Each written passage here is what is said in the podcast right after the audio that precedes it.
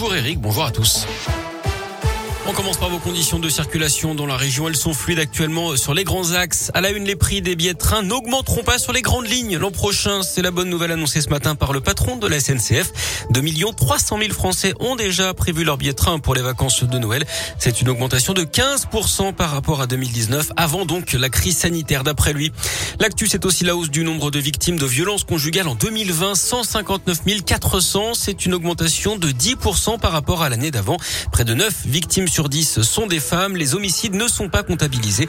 En 2020, 102 femmes avaient été tuées sous les coups de leur conjoint ou de leur ex. Les suites des incidents lors de la rencontre de foot entre Lyon et Marseille. Hier soir, deux personnes sont toujours en garde à vue ce matin, dont l'auteur présumé du jet de bouteille sur le Marseillais Dimitri Payet. Un homme de 32 ans. La rencontre a été arrêtée, on le rappelle, au bout d'à peine 5 minutes de jeu et n'a pas repris. L'autre personne entendue est un jeune de 17 ans qui, lui, aurait utilisé un fumigène. La ministre des Sports, Roxana Maracineanu, a qualifié ces événements d'intolérable et appelle les clubs à prendre leurs responsabilités. La commission de discipline de la Ligue doit d'ailleurs se réunir en urgence aujourd'hui pour décider des sanctions à adopter contre l'OL. L'OL qui risque une défaite sur tapis vert, un retrait de points ou encore des matchs à huis clos. La cinquième vague de l'épidémie progresse, un rythme fulgurant. Ce sont les mots du porte-parole du gouvernement, Gabriel Attal, hier, alors que le nombre de contaminations a augmenté de 82% en une semaine. Encore près de 20 000 nouveaux cas hier, plus de 8 000 patients hospitalisés. Le pic de l'épidémie qui devrait intervenir fin décembre, début janvier, c'est ce que dit ce matin le patron des hôpitaux de Paris, Martin Hirsch. La situation est très tendue aux Antilles. En Martinique, un appel à la grève générale a été lancé aujourd'hui. En Guadeloupe, le démantèlement des barrages bloquants a commencé, mais les violences se poursuivaient hier.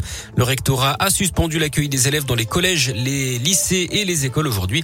Le reste de l'Europe également en proie aux tensions avec des émeutes tout le week-end aux Pays-Bas. L'Autriche, elle est entrée aujourd'hui dans un nouveau confinement qui va durer au moins trois semaines. Retour dans la région avec le début d'un procès à Lyon. Aujourd'hui, six personnes sont soupçonnées d'un braquage de fourgon en Suisse et ils avaient été arrêtés en 2017 en France. Le butin avoisinait les 40 millions d'euros. Et puis un drame de la route dans l'un. Hier, un homme de 70 ans a perdu la vie à Trévoux au nord de Lyon. Il aurait perdu le contrôle de son véhicule avant de percuter une voiture en stationnement. Il n'a pu être ranimé par les secours. On reparle de sport, mais sur le terrain, cette fois avec toujours du foot. C'est la belle victoire de Saint-Etienne à 3, 1-0 dans un match de bas de classement. Clermont a été dominé par Nice à domicile 2 buts 1. Au classement, Lyon est dixième avec donc désormais un match en retard.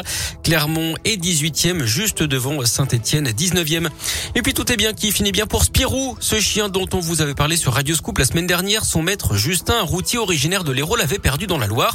Il avait lancé des battues autour de Saint-Etienne en vain. Il avait même dû redescendre dans le sud hein, pour reprendre son travail. L'animal vient finalement d'être repéré dans le Gier à Saint-Romain-Jarret samedi d'après le progrès. Son maître va donc pouvoir revenir pour le récupérer et remercier celles et ceux qui l'ont aidé à le chercher.